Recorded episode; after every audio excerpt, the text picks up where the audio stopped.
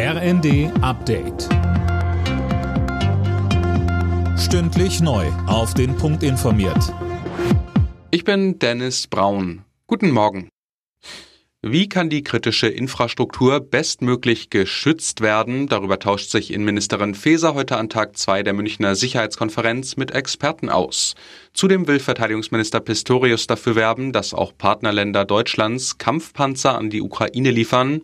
Auf die Dauer des Krieges angesprochen, sagte er im ZDF, ich würde auch gerne wissen, wann er zu Ende geht, aber im Augenblick zeichnet sich das ja ehrlicherweise nicht ab.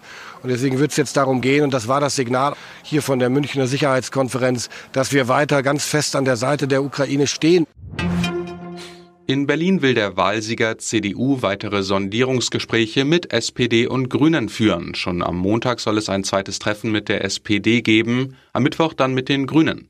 Über die bisherigen Ergebnisse ist nichts bekannt.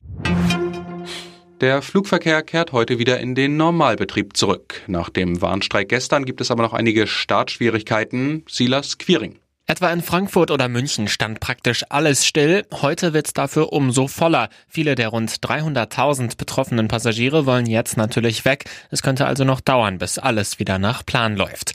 Zum Streik aufgerufen hatte die Gewerkschaft Verdi, um im Tarifstreit des öffentlichen Dienstes weiter Druck zu machen. Die Flughafenbetreiber und Wirtschaftsverbände kritisierten die Ausmaße des Streiks als völlig überzogen.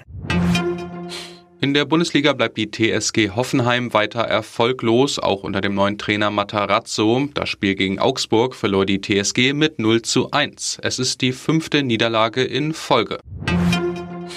Die heutigen Staffelrennen bei der Biathlon-WM in Oberhof drohen auszufallen. Grund ist das Wetter. Die angekündigten Sturmböen könnten den Wettkampf zu unsicher machen. Ob die Sportler antreten können, entscheidet sich in den nächsten Stunden. Alle Nachrichten auf rnd.de